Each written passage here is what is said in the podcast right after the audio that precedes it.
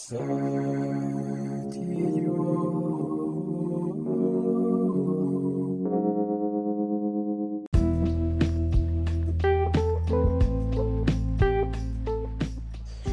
idiot peut-être, mais euh, je me faisais une, réflexion en regardant un, documentaire sur euh, l'exploitation des mines de, cobalt en, République démocratique du Congo. Euh, c'est évidemment ce sont des endroits abominables qui sont l'expression la plus la plus brutale de, du, capitalisme et du libéralisme. Et euh, bon, euh, il s'y exerce là-bas en gros, euh, c'est le 19e siècle là-bas de l'industrialisation. Donc il y a des gens qui risquent leur vie pour exploiter une richesse qui est dans le sol. Et il y a des enfants qui travaillent, des éboulis, des machins, des éboulis, des éboulements.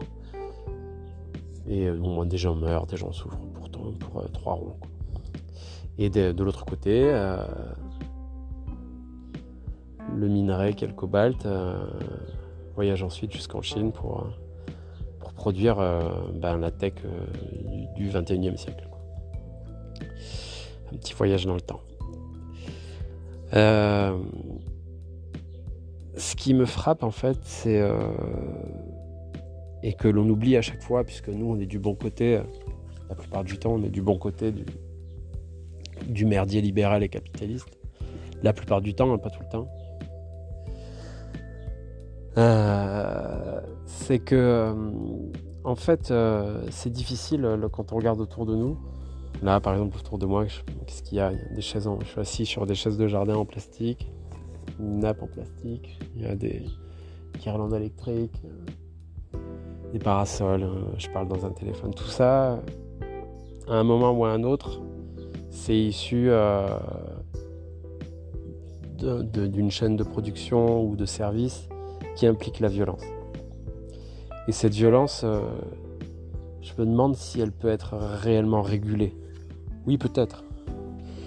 Mais j'ai le sentiment qu'en fait,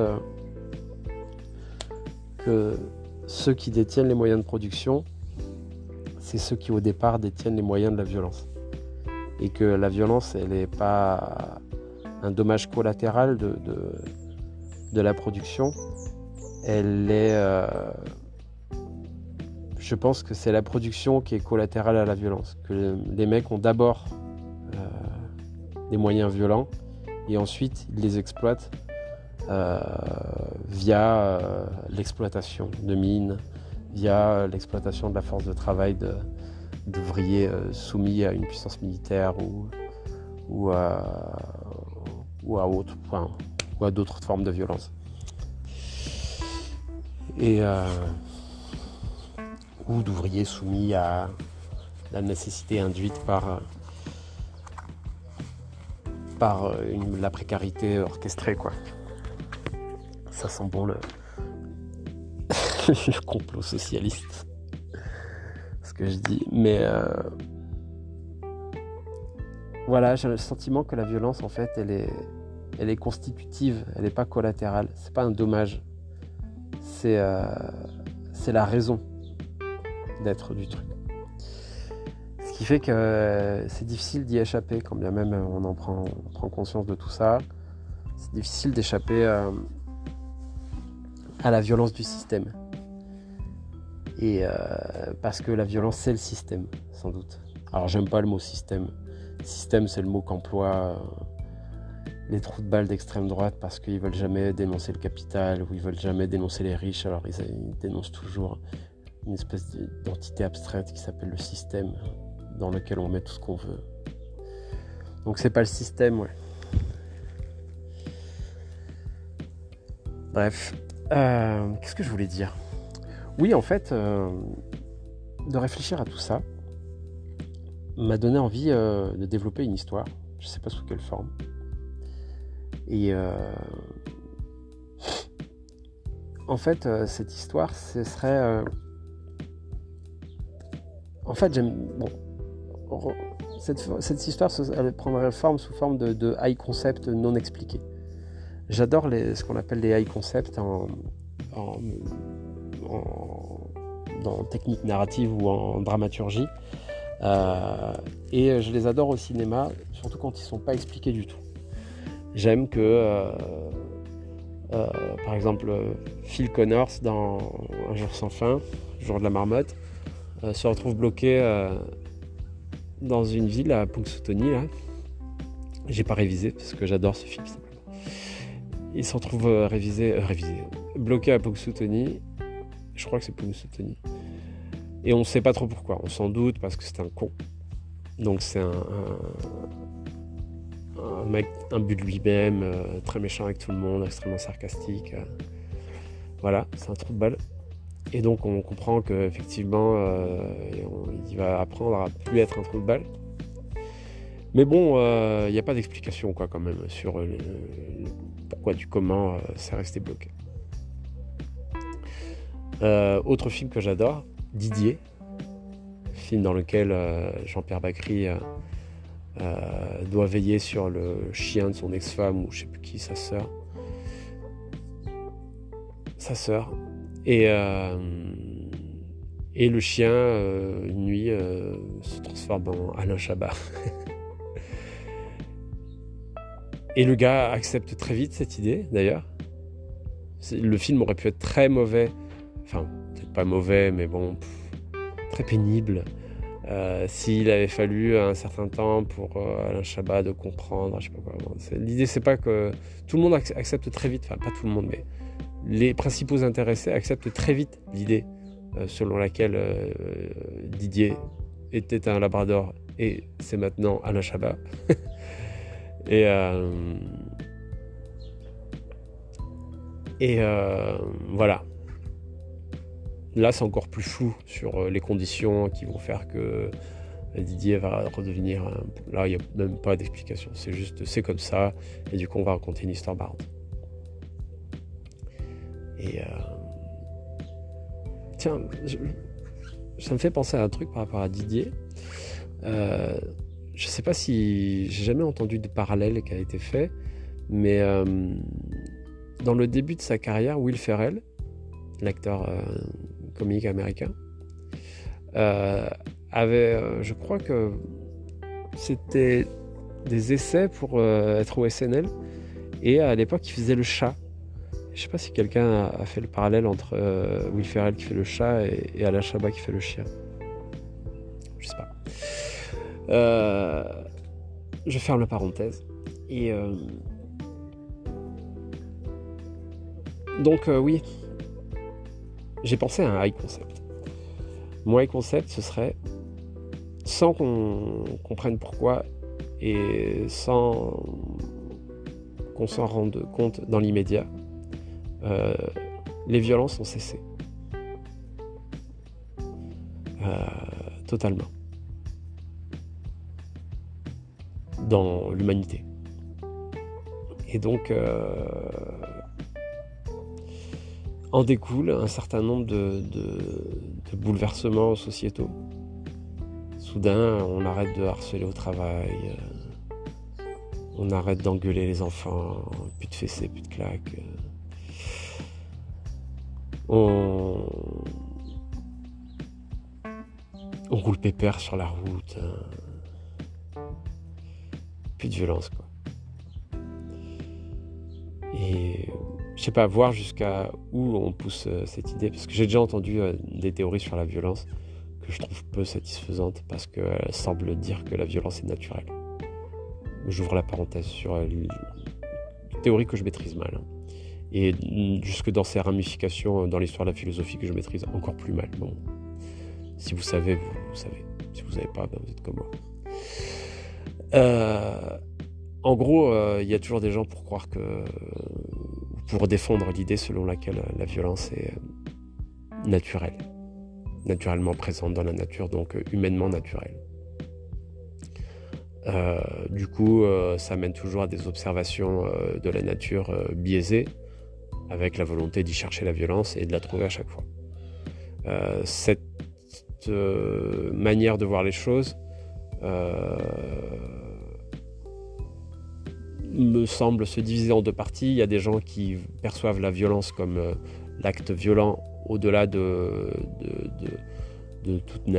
toute morale. il y a des gens qui presque observent que même la nature, au-delà d'être amorale, elle est peut-être même immorale et que la nature humaine est probablement immorale elle-même. Et que c'est la culture qui va venir euh, redresser le bordel. Théorie détestable, selon moi, euh, parce que euh, en réalité, ça, enfin, en réalité, je ne sais rien à rien, ok? Mais ce que j'en pense, c'est que c'est une théorie dominante. Il n'y a que quelqu'un qui exerce régulièrement la violence sur les autres pour pour oser admettre que ce serait une nature, pour oser défendre le fait que ce soit une nature. Donc euh, en gros, c'est tout simplement c'est une manière de se dédouaner. Euh, c'est un peu comme la méritocratie, quoi. Il n'y a que les riches et les gens qui ont réussi pour la défendre. Et puis quand on gratte un peu, on s'aperçoit toujours que le chemin n'était pas si compliqué. Voilà, c'était pas si difficile. Que c'était plus de la chance ou de l'héritage, mais le mérite, c'est un truc euh, bien volatile. Mais euh, je referme la parole. Oui, l'autre partie de la théorie de la violence, ce serait que euh, de l'observer comme quelque chose d'un peu abstrait. Et donc, je sais plus qui, quel auteur j'entendais parler de ça. Je crois que c'est cet auteur qui a écrit à La Horde du Contrevent. Je sais plus comment il s'appelle ce gars un gars proche de milieu un peu gauchiste qui a écrit de la SF française, euh, un peu deleuzienne, très empoulé dans son style et très euh, années 70 dans la manière dont il écrit. Et euh, pas inintéressant au demeurant, mais bon, je sais pas. En tout cas, le gars dit la violence, genre il faut de la violence pour qu'une graine pousse, quoi, un truc comme ça, ou pour que euh, l'oiseau casse euh, la coquille de l'œuf. Donc il appelle ça violence. En fait, il faut juste s'entendre sur le, sur le terme, quoi. Bon, moi j'appelle pas ça violence. bon, entendons violence, les violences euh, humaines, quoi. Hein. Laissons de côté le machin abstrait. Et arrêtons de critiquer les auteurs dont on a oublié le nom. Alors je referme la parenthèse sur la définition de la violence. Bref, euh,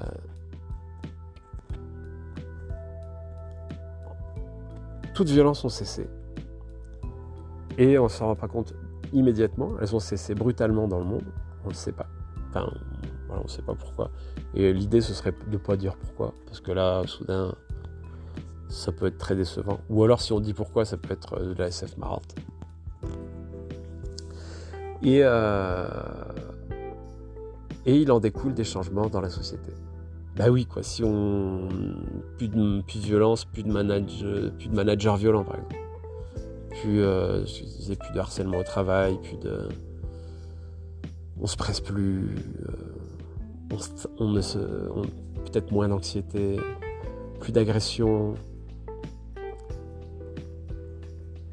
Plein de trucs en moins, quoi. Plus d'injures, plus de mecs qui te coupent la route y a plein de trucs plus. Les policiers euh, qui arrêtent de, tuer des Noirs et des Arabes. Trop bien, quoi. Après, ça peut faire des policiers inoccupés. Et ils pourront balayer les rues, par exemple. Pourrait être pas mal. Et. Euh, enfin, tu vois, plein de trucs. Qui est-ce que je tutoie comme ça? Et euh, ouais, voilà, je sais pas où ça va cette idée. Bon, bref, j'aimais bien l'idée d'une société qui subitement ne serait plus violente, brutalement comme un. Voilà, de manière inexpliquée, et d'en faire découler euh, la société idéale. Et du coup, de voir que euh, si on arrête d'exercer les violences, et ben peut-être que si la violence devient caduque, peut-être que, bon, bah, il y a une partie de l'économie qui s'effondre, évidemment, mais finalement, on n'en a plus trop rien à foutre, parce qu'on va faire autre chose. Et là, ça peut être l'occasion de, plein d'inventions, quoi, de nouvelles technologies. Peut-être que on peut inventer.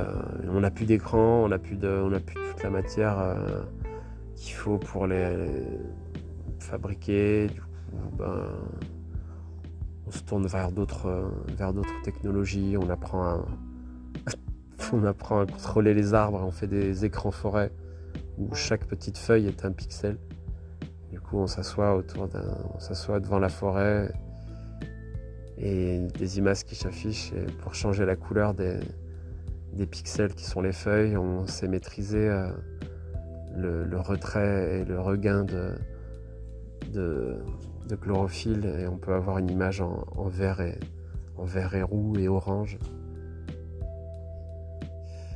ça serait pas mal. Donc me volez pas cette idée. Je sais qu'il y a des auteurs en herbe et des auteurs qui écoutent ce podcast. Et, euh, et voilà quoi. C'est gentil d'avoir écouté jusque-là. On se retrouve bientôt.